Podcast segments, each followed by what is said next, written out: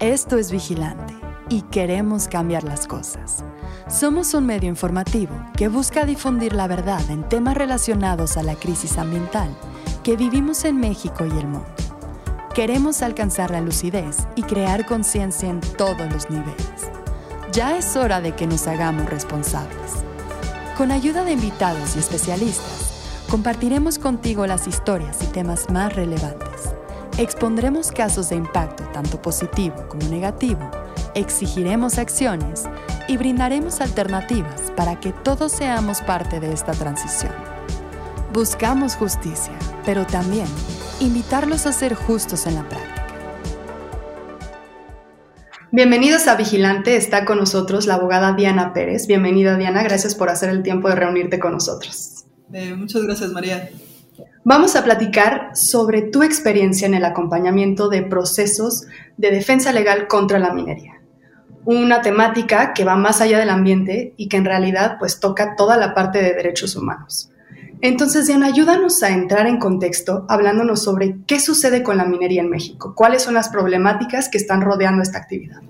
Bueno, empezar dando un contexto general de la minería con datos que me parece muy importante, pues reconocer y, hacer de conocimiento para todas y todos los, los oyentes y videntes también, es que, bueno, la minería en México eh, tiene muchos, muchos años, ¿no? O sea, sabemos que venimos de un proceso colonial en el cual esta es una de las actividades, pues, principales, ¿no? De, dentro del proceso colonial y que ha venido modificándose a lo largo de los años para pasar de procesos de pico y pala subterráneos a otros procesos de extracción que en el menor tiempo tienen un mayor eh, pues mayor extracción de minerales metálicos en concreto, no me voy a centrar ahora en, en, otro tipo de minería, solo metálica, oro y plata.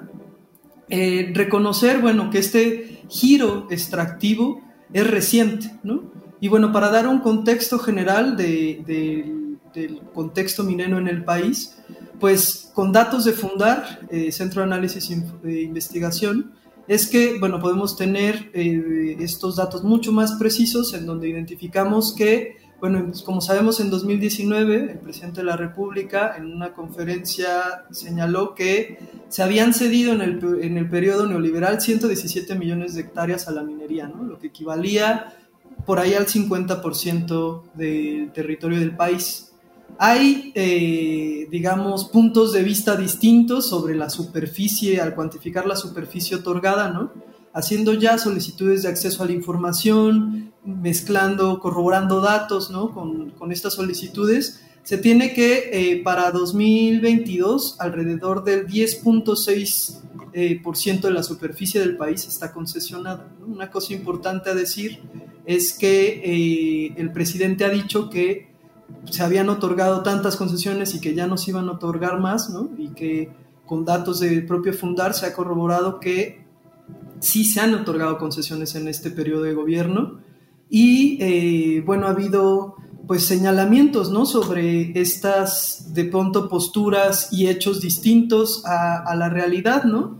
Pero bueno, tenemos ya como un final para 2022, ¿no? Finales de 2022 un 10.9% de la superficie del territorio mexicano concesionado, eh, en donde podemos mirar, bueno, que los estados con mayor concentración eh, de concesiones mineras, como es sabido, ¿no? Es los estados del norte, principalmente Durango, Chihuahua, Zacatecas, Coahuila, pero hay casi todos los estados tienen concesiones mineras otorgadas, ¿no? Eh, estos son en este orden los que tienen mayores concesiones pero justo decir que en el estado de Puebla tenemos 314 este, concesiones mineras, ¿no? Que es donde me puedo centrar un poco más adelante, pues por mi propia experiencia de litigio, ¿no? Pero me parece también eh, identificar que, pues estos procesos de minería tienen, pues, orígenes, ¿no? Y de dónde están estos orígenes de las empresas que explotan o que están llevando a cabo tanto procesos de exploración y explotación de minerales a través de diferentes técnicas, ¿no? Eh, tenemos que hay en general de los procesos de las concesiones mineras y de las concesiones que están en exploración y que están pasando ya a etapa de operación, tenemos que hay 167 empresas de capital extranjero que están en esta fase en el país de las cuales el 71% son canadienses, el 10% eh, de Estados Unidos de América, 5% de Australia, japonesas, y ahí en descenso hay inglesas, Corea del Sur, también está Chile, India, Argentina, que tienen distintos tipos de, de concesiones mineras en operación. Pero bueno, como para dar un panorama general, decir que son principalmente canadienses las empresas que están haciendo minería en el país. ¿no? Eh, en relación al tipo de explotación que se está eh, haciendo en el país, repito, con datos de Fundar, de los 252 proyectos que se identifican en operación, 72 de estos son a cielo abierto. Cielo abierto es una técnica eh, en el cual hay una se mina el territorio para ir haciendo agujeros y moler, bueno, no agujeros, sino un agujero enorme, eh, en el cual se van sacando toneladas de tierra para pasar a ser trituradas, para con químicos separar los minerales eh, y los metales a través de eh, un montón de químicos, cianuros, ¿no? principalmente. Después estos químicos, al separar la materia, se van a eh, unas tinas, unas albercas gigantes que son eh, de lixiviación. De hecho, podemos recordar en el país, en el río Sonora, justo el tema fue la presa de Jales, esta presa de lixiviación que eh, se rompió y que, claro, el agua toma su curso y el curso que tienen son las cuencas. Entonces, bueno, decir que de estos 252 proyectos en operación, 72 son a cielo abierto, 60 de tajo abierto y 12 de ellos mixto, que quiere decir que incluye minería subterránea y de tajo a cielo abierto. Decir que en este tipo de exploración, explotación más bien, es importante decir que por cada tonelada de, tierra removida, de cerro devastado, se están sacando alrededor de 6 gramos de oro por cada tonelada, ¿no? O sea, como para dimensionar la cantidad de, materia que se remueve para sacar una pequeña proporción de minerales. Eh, decir que es mucha la especulación sobre eh, las concesiones mineras, tanto en exploración como en explotación, ¿no? Hay un mercado alterno de concesiones en el país en el cual, bueno, entran en juego muchos intereses económicos eh, y que, pues, eso nos tiene en un momento en el país en el cual, pues, tenemos este, dicen algunos, ¿no? México a cielo abierto, en donde se están viviendo las consecuencias ambientales, sociales, económicas y culturales, ¿no? Porque decir que la gran parte de estas concesiones mineras están en tierras campesinas e indígenas en el país, que se han otorgado sin haber respetado el marco convencional e internacional en materia de derechos humanos y de pueblos indígenas, y que nos tienen en un momento en el cual hay una, una fuerte conflictividad social en varios puntos en el país para frenar la, la devastación ambiental que han provocado las minas ya, pero la que se está preveyendo que pueden eh, seguir ocasionando, ¿no? Porque están abriéndose a espacios en donde no había no hay exploración, no hay explotación minera y hay las intenciones de ir avanzando hacia otros sitios en donde todavía hay una concentración de minerales por el propio cuidado, el propio habitar de las comunidades campesinas e indígenas que han cuidado su territorio, que han vivido su territorio desde un proyecto, desde los proyectos de vida que ellos mismos han fomentado en ellos, ¿no? Entonces, bueno, estamos con una ampliación del extractivismo en el país y eso nos tiene pues en fuertes conflictos ambientales hasta el momento. Y para entender cómo es que llegamos a este panorama, cuéntanos un poco sobre la legislación que existe en México respecto a la minería. Bueno, decir que eh, hay una ley minera que data de 1992, que fue eh, publicada por el gobierno federal en donde se le da el carácter de utilidad pública a la minería y de preferencia. Entonces, eh, ha habido bastantes intentos desde, desde procesos judiciales, desde las comunidades, para impugnar esta ley minera, ¿no? reconociendo que en algún momento algún compañero decía, no, no podemos en materia de, de seguir luchando para proteger la vida, no podemos ir eh, cortando fruto prohibido por fruto, perdón, fruto podrido por fruto prohibido cuando el árbol es el que está mal, ¿no? Refiriéndose a que la ley minera es justo el, pues lo que ocasiona, lo que origina, ¿no? la violación a derechos en el país, ¿no? Y considerando específicamente varios de los artículos de la ley minera, pues contrarios a derechos humanos, ¿no? Empezar justo por el artículo sexto en el cual eh, es el despojo de facto porque señala que la exploración, explotación y beneficio de los minerales a que se refiere esta ley minera son de utilidad pública y serán preferentes sobre cualquier uso o aprovechamiento del terreno. Esto es literalmente lo que dice el artículo 6 de la ley minera, ¿no? Y es, eh, pues, claro para nosotras, nosotros, mirar que la minería no puede tener preferencia sobre cualquier otra actividad cuando la actividad que está sobre los territorios es la vida de las personas, la vida de las comunidades, la vida de los pueblos que no están eligiendo una vía como vía como su vía de desarrollo, la minería a cielo abierto impuesta sobre sus vidas, Este es uno de los artículos que me parece importante señalar eh, por su parte, el artículo 19 de esta misma ley minera, que data de 1992, declara la utilidad pública y de preferencia, como ya decía, pero además le confiere derecho a quien tiene una concesión minera a obtener la, expropiación, ocupación temporal o constitución de servidumbres de paso de los terrenos que le resulten indispensables para llevar a cabo los trabajos mineros, por una parte le da derecho a aprovechar las aguas provenientes del laboreo de la mina para exploración, explotación y beneficio de los minerales, es decir, preferencia sobre el agua. Además, en ese mismo sentido, obtener preferencia sobre las concesiones de agua para la mina para cualquier uso diferente a los señalados en la anterior. Es decir, si le hace falta agüita, pues tiene la preferencia sobre los pueblos. Aunque no dice pueblos, solo hay una vez en donde esta ley minera dice pueblos indígenas y es cuando se le da preferencia hacia una comunidad indígena al mismo tiempo o antes que una empresa solicita la concesión minera, se le va a otorgar a la comunidad. Lo cual resulta un argumento bastante tramposo porque para eso tienes que asegurar como solicitante de una concesión tener eh, la posibilidad económica y el plan de gestión y tener un, pues eso, asegurar que puedes llevar a cabo la actividad. Y no hay comunidades, hay comunidades que han solicitado, no, no concesiones metálicas, pero sí han solicitado concesiones para aprovechamiento, eh, sobre todo de, pues de algunos minerales no metálicos, y en donde, eh, pues sí, se les da la concesión, pero hablando de minería a cielo abierto, hablando de minería de oro y plata, pues no hay comunidades que puedan tener estas condiciones, además de que no las quieren, ¿no? O sea, no, no solo pasa por tener la oportunidad de solicitarla y que te la den preferentemente, ¿no?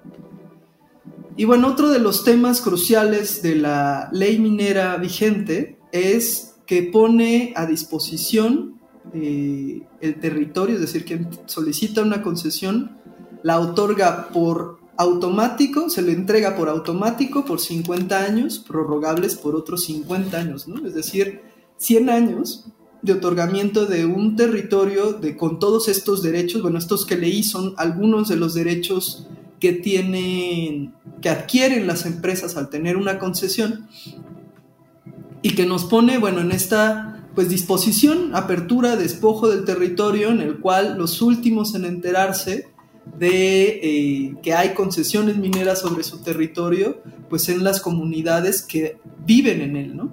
¿Y con qué recursos cuentan justamente las comunidades para hacer frente a esta problemática? Pues es un tema complejo porque digamos que es la batalla de David contra Goliat.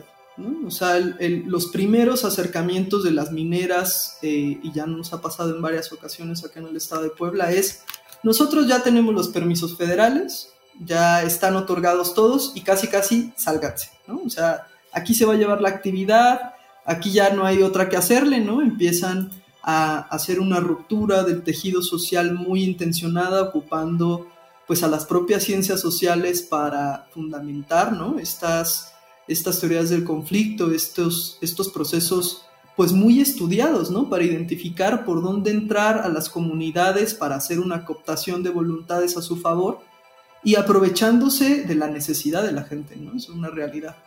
pero miramos que con esto, con, los recursos que pueden contar las comunidades, ha sido pues alianzas locales, ¿no? El tema de, la organización comunitaria que ha sido crucial para tomar decisiones, para frenar el avance de proyectos, ¿no? Miramos que desde mi experiencia que las y los compañeros que habitan los territorios tienen muy claro que, que, que por qué lo hacen, ¿no? Cuando la avaricia aún no ha tocado sus corazones, pueden mirar con mucha claridad por qué no hacer eso, ¿no? Porque esa actividad no es buena para sus vidas y la defienden desde ahí, ¿no? Y ha sido un proceso interesante aquí en la Sierra Norte de Puebla, ¿no? este, en el que ha habido una articulación de comunidades, ¿no? Se han conformado organizaciones más amplias como la Unión de Ejidos y Comunidades Atcolgua en, en, el municipio de Ixtacamastitlán, que es donde está eh, otorgadas concesiones de minería, cielo abierto, eh, para una transnacional canadiense que se llama Almaden Minerals, que tiene 14.000 hectáreas eh, en, este municipio y que bueno, ha habido un interés fuerte en, llevar a cabo acciones para frenar este proceso, ¿no?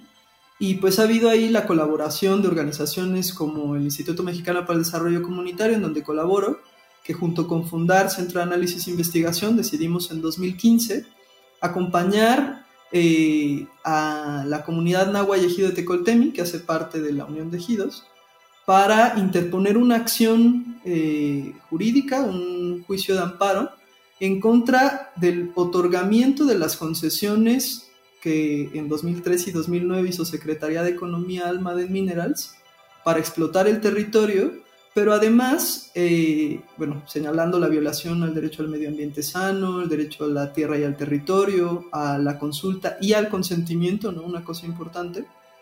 Eh, además de ellos, eh, se impugnó la inconstitucionalidad de la ley minera justo en estos apartados, en estos artículos que te comentaba anteriormente, ¿no? Por dar preferencia, el tema de la utilidad pública, que pues no hay tal, ¿no? Es una empresa privada que lucra con esto, ¿no?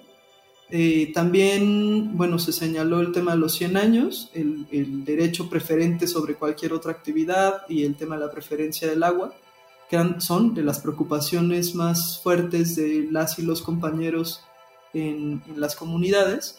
Y entonces, pues, mirar que hay este tipo de acciones jurídicas, ¿no? Que, me interesaría contarte un poco más a profundidad, contarles un poco más a profundidad, porque eh, después de siete años, eh, de haber presentado el juicio y tras un proceso pues bastante tortuoso en relación a pues no hay una justicia tan expedita como quisiéramos, ¿no? Después de siete años tuvimos una sentencia de la Suprema Corte de Justicia de la Nación en donde digamos que eh, resolvió eh, por una parte diciendo eh, que la ley minera no es violatoria de derechos porque no tiene que ver con ellos, que es un argumento bastante pues complejo, ¿no? Porque si bien la ley minera no les nombra, ¿no? Los nombra solo en alguna de las partes y en esta preferencia para la obtención de concesiones que te contaba, si bien eh, solo lo hace en este apartado, no están considerados en otro, pues las afectaciones, estos, el otorgamiento de derechos a un tercero sobre tu territorio, pues claro que tiene implicaciones sobre tu vida, aunque no te estén nombrando, ¿no? Pues esto no fue eh, analizado así por parte de los ministros de la Corte, la primera sala que el 17, 16 de febrero de 2022 resolvió eh, en este sentido, diciendo pues que la minería no tiene que ver con derechos de pueblos y entonces que, es, eh, que no hay una violación de ellos como tal, ¿no? pues lo cual nos causa mucha indignación, ¿no? Pero al final, pues digamos que la lucha, el intento, la, la intención de modificar esta ley sigue estando vigente, ¿no? Eh, eso puedo pasar un poco más adelante a, contar un poco sobre, sobre lo que está sucediendo ahora.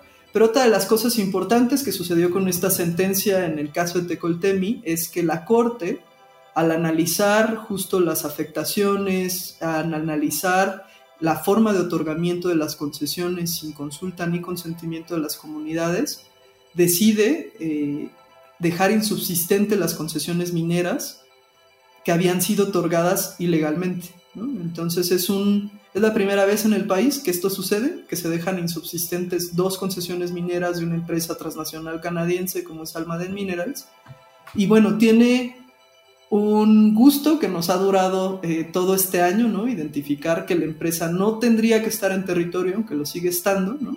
Sigue estando a través de trabajos, pues, comunitarios con los que intenta justificar su acción y seguir, pues, en este regalo de eh, otorgamiento de dádivas, compra de voluntades, ¿no? En el cual, pues, desafortunadamente hay gente que, cree que esa es su posibilidad, ¿no? en el territorio. Y entonces, bueno, decir que estas concesiones están canceladas en, la Sierra Norte de Puebla, en Ixtacamastitlán, y que eh, no todo es tan dulce como quisiéramos. Estamos esperando a que Secretaría de Economía se pronuncie sobre si es factible emitir las concesiones en el territorio, ¿no? Y es ahí en donde, pues justo en, estas, en estos recursos con los que cuentan las comunidades, ¿no? Mirar en este caso en concreto que llevamos siete años, casi ocho el próximo abril, intentando tener una resolución definitiva sobre este, este asunto de la, de la minería como, un, como una agresión al derecho de los pueblos, a la vida de los pueblos y comunidades, y que, bueno, no alcanzamos a ver el fin, porque estamos ahora esperando que Secretaría de Economía decida si es factible vender la vida de las comunidades, poner a disposición de la empresa la vida de las comunidades, no solo del municipio de Ixtacamaxtitlán, sino de, las comunidades que viven alrededor del río Apulco, ¿no? Decir, que este proyecto minero está en la parte más alta de la cuenca del río Apulco y que va a eh, desembocar al Golfo después de 250 kilómetros, Es más o menos, bueno, es más o menos la distancia que hay, ¿no? Alrededor de 70 mil personas viviendo en alrededor a los cauces del río y bueno, que, es ahí en donde estaría intencionada este proyecto minero y que nos pone en una situación de riesgo mayúsculo, ¿no? Al haber cualquier filtración, derrame, ruptura de, la, de las intenciones de hacer su proceso, pues afectaría no solo a ese municipio, sino a todos los demás hacia abajo, ¿no? Que van, que, que, van hacia, que cruzan la Sierra Norte de Puebla y que llegan hasta Veracruz, ¿no? ¿Cómo se da este acompañamiento? ¿Es que las comunidades se acercan a ustedes, ustedes van a las comunidades, ven lo que está sucediendo y a partir de ahí empieza pues una colaboración?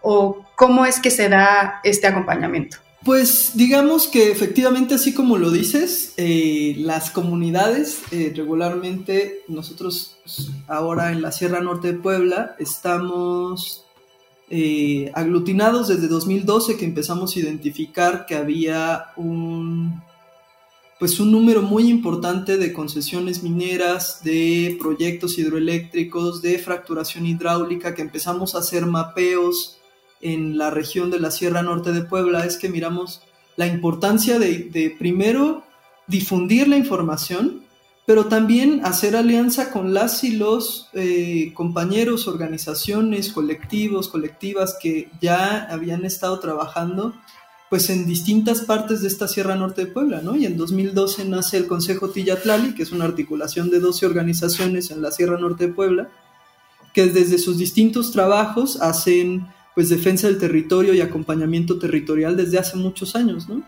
Eh, entonces, pues ya hay como nodos en el cual se ubica hacia dónde acercarse, ¿no? Y en este caso fue el Centro de Estudios para el Desarrollo Rural, que este año cumple 40 años, quiero felicitar por acá, eh, en el cual ellos pues se acercaron, la gente de Ixtacamaxtitlán, que ya tenía un contacto directo en la zona con ellos, para para mirar qué hacer, ¿no? Porque en 2012 fue, 2015, 14, 15 es cuando empiezan a llegar mineros canadienses en esta zona y en donde eh, pues empieza a ver la preocupación y el run run de que hay un proyecto minero y que no es como los demás, porque ahí ya ha habido minería eh, de pico y pala, minería subterránea.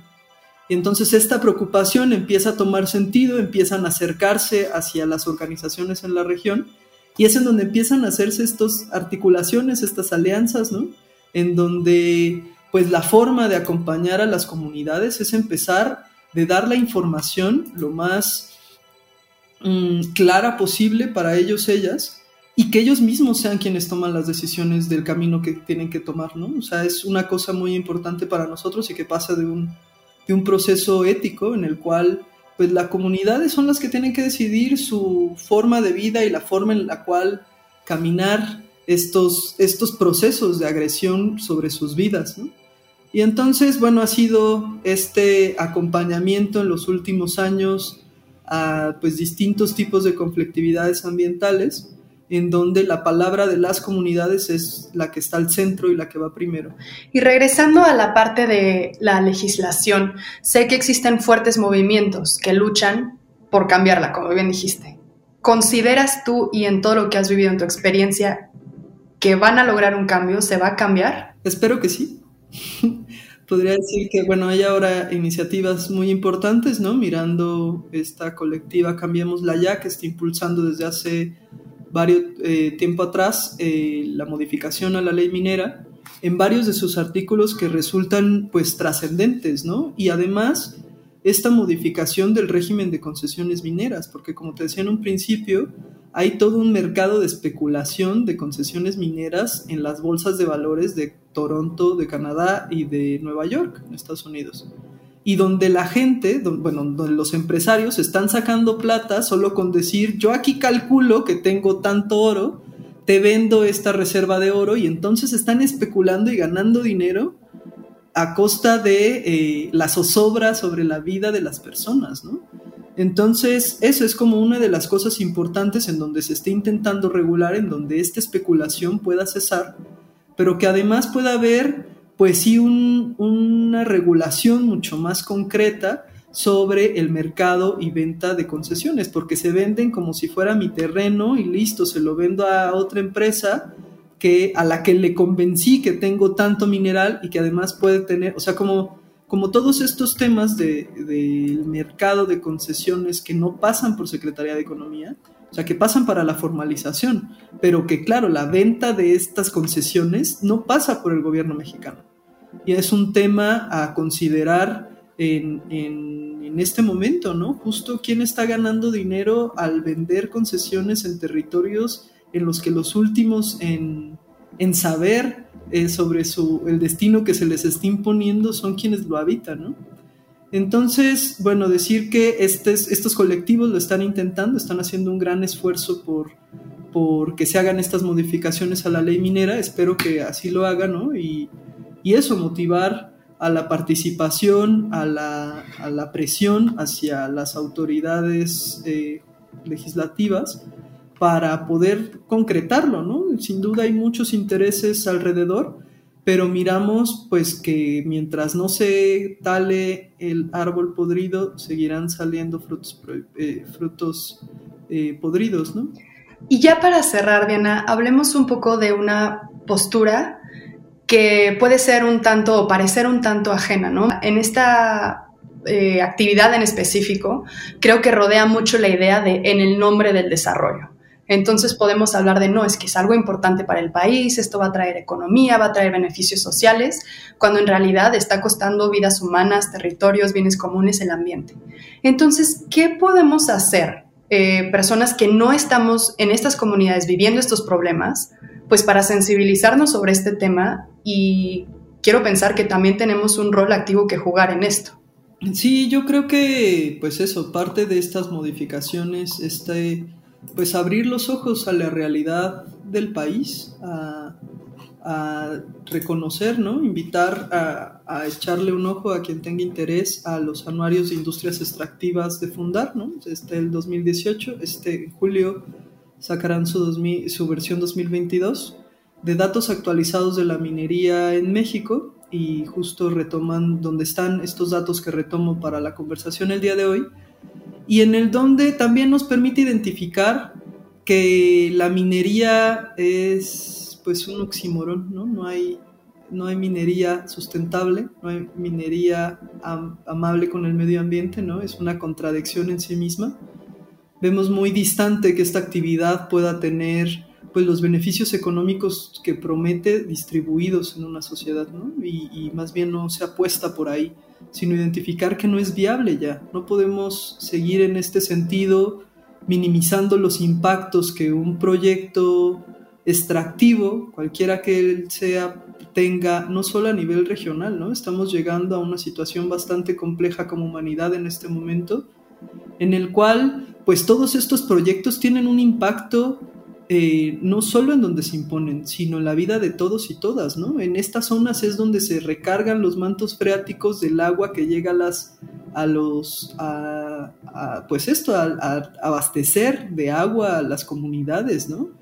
Y entonces es como como mirar un proyecto minero, mirar un proyecto extractivo, mirar el fracking lejos de mí, creo que es un error eh, o una mentira que nos queremos decir para hacernos sentir seguros, seguras, en donde tenemos que mirar más allá de ello, ¿no? O sea, como, como identificar, pues sí, que esta es la casa común, que suena muy ecuménico, en donde eh, pues tenemos que hacer ya por cuidar, por cuidar y por, por poder alzar la voz dentro de la medida de nuestras posibilidades y nuestros espacios, nuestras trincheras, para decir que esto no puede pasar más, ¿no? O sea, me parece muy impresionante el desligue que hay, ¿no? O sea, estamos aquí en la Sierra Norte de Puebla, en algunos sitios estamos a tres horas de la Ciudad de México.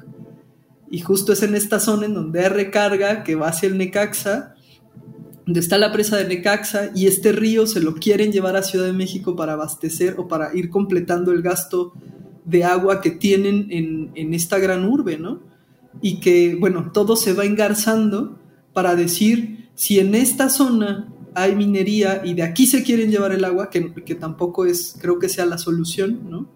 Eh, hay que mirarlo todo en su integridad, ¿no? Invitar, pues eso, acercarse a, la información, ¿no?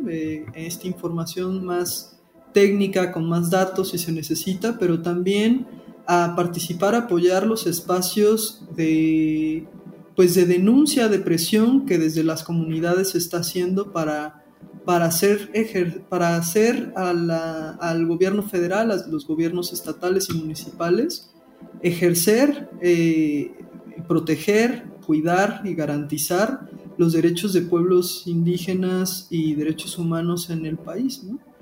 Entonces, bueno, invitarles a seguir la página del Consejo Tillatlali, que así está Tillatlali, Sierra Norte de Puebla, en donde, bueno, vamos compartiendo y comunicando eh, lo que va pasando en la Sierra Norte, intentando hacer esta difusión de las problemáticas a las que se enfrentan los pueblos nahuas, totonacos, mestizos eh, de esta región en concreto y, bueno, pues por ahí estaría. Pues muchísimas gracias por todo tu tiempo, Diana, y por compartir toda esta información con nosotros. Espero que llegue a muchas personas y pues también felicitarlos por su trabajo y pues ánimo con, con esta gran batalla. Muchas gracias, muchas, muchas gracias en verdad eh, y eso, espero podamos estar en contacto más adelante. El pasado 22 de febrero de 2023, la comunidad nahua y ejido de Tecoltemi fueron notificados sobre el pronunciamiento de la Secretaría de Economía respecto a la factibilidad de otorgar nuevamente concesiones mineras a la transnacional canadiense Almaden Minerals. La Secretaría de Economía declaró que no es factible otorgar los títulos de concesión minera Cerro Grande y Cerro Grande II por no ajustarse a la ley minera y su reglamento. Esto significa que Almaden Minerals ya no cuenta con concesiones mineras en el territorio de Ixtacamaxtitlán. Este es un logro histórico para las comunidades, pero queda pendiente la modificación de la ley minera y el actual régimen de concesiones que contravienen los derechos de los pueblos indígenas y el ejercicio de la libre determinación. Mientras subsista esta ley minera, se seguirán vulnerando los derechos de los pueblos indígenas y campesinos y se seguirá poniendo en peligro la subsistencia de los pueblos indígenas.